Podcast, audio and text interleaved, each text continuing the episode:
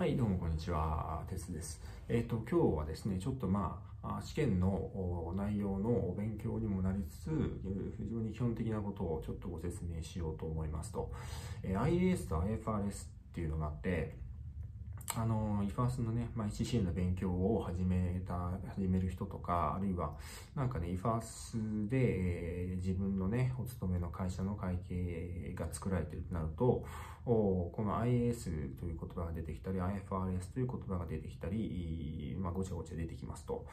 で、これそもそも何なんだ？なんで2つあるのって話で、IAS はまずインターナショナルアカウンティングスタンダードですと。で、IFRS はインターナショナルファイナンシャルレポーティングスタンダードですということなんですね。で、これが、あの、IS29 号があって、IFAS10 号があって、ね、な、なってね、なんかこう、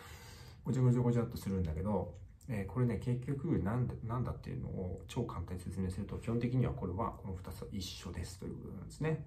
で、えー、厳密に言うと、昔は、国際会計基準委員会、IASC という機関が、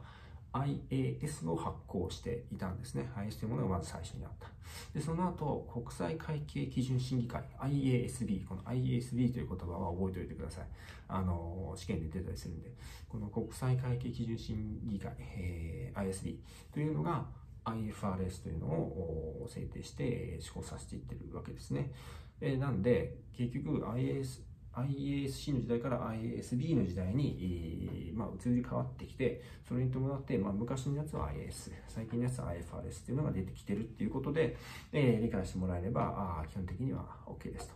で、なんで、この IFRS っていうのはまだ17号ぐらいまでしか出てきてません。まあ、これからね、えー、まあ、時代がを得るにつれて、だんだん増えてきたりするんだと思うんだけど、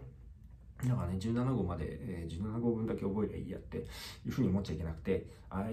IS の方も覚えなきゃいけない。で、えっ、ー、と、IFRS がね、新しいのが出てくると、かつて出た IAS とか、あのー、ね、そういうやつがオーバーライトされていったりとかっていうふうな関係になってるというふうに思ってください。とはいえね、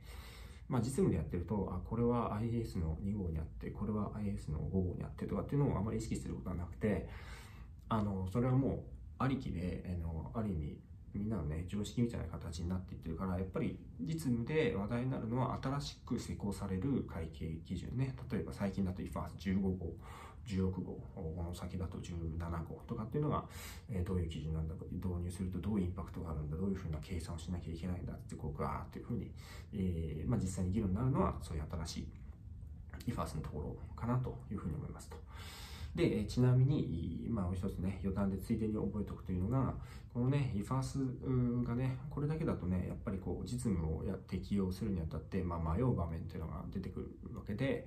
その時に解釈指針、どうやってこう、それを読み取るべきか、実務にどう当てはめていくべきなのかみたいな解釈指針っていうのがあって、これを IFRIC というんですね。国際財務報告解釈指針委員会、私もそんなのあの、わざわざ覚えてないんだけど、インターナショナルファイナンシャルレポーティングインタープレテーションコミッティっていうらしいんですけど、まあ、イフリック、これもね、イフリック、まあ、うんとかっていうのも試験に出るんで、覚えておかないといけないんだけど、イフリックっていうのが、あの、ごくね、特定の場面の、特定の業界のね、会計処理とかっていうのを、まあ、規定していたりとかするんで、あの、所属する会社のね、業態とかによっては、こう、イフリックまで見に行って、え自分のとこの会計処理が合ってるかとか、あるいはね、まあ、もし監査する立場になったら、このイフリックまで見に行って、正しい処理かどうかっていうのを、まあ、見に行かないといけない。このイフリックというのは今23号ぐらいまであるってことらしいですね。とはいえね、えー、こんなにイフリックとかまで全部ね、頭に入れるのなんて、えー、会計、え、ACC の試験でも求められてないし、実務でもそんなの全部頭に入ってる人って世の中にいるのかなまあ、もしかしたらすごいファースのね、権威みたいな人は頭に入ってるのかもしれないですけど、まあ普通はね、あの、そこまで頭に入れる必要ないんで、えー、まあそんなに大丈夫です。気にしないでいいですということですね。で、まあこれが、えっと、今回ね、えー、改めて、IS、IFS って、えー、2つあるけど何なのっていうのをちょっとご参考までにご説明しました。まあいろいろありますけど、まずはね、えー、ファナンシャルアカウンティングの科目でもこういうことをね、えー、説明、しているので、ここからね、えやっぱり一歩一歩始めてい、えー、って、えー、科目でもね、受かれば、あ科目合格者になって、まあ、そこから、あの、HCA 続けるかどうか判断してもいいし、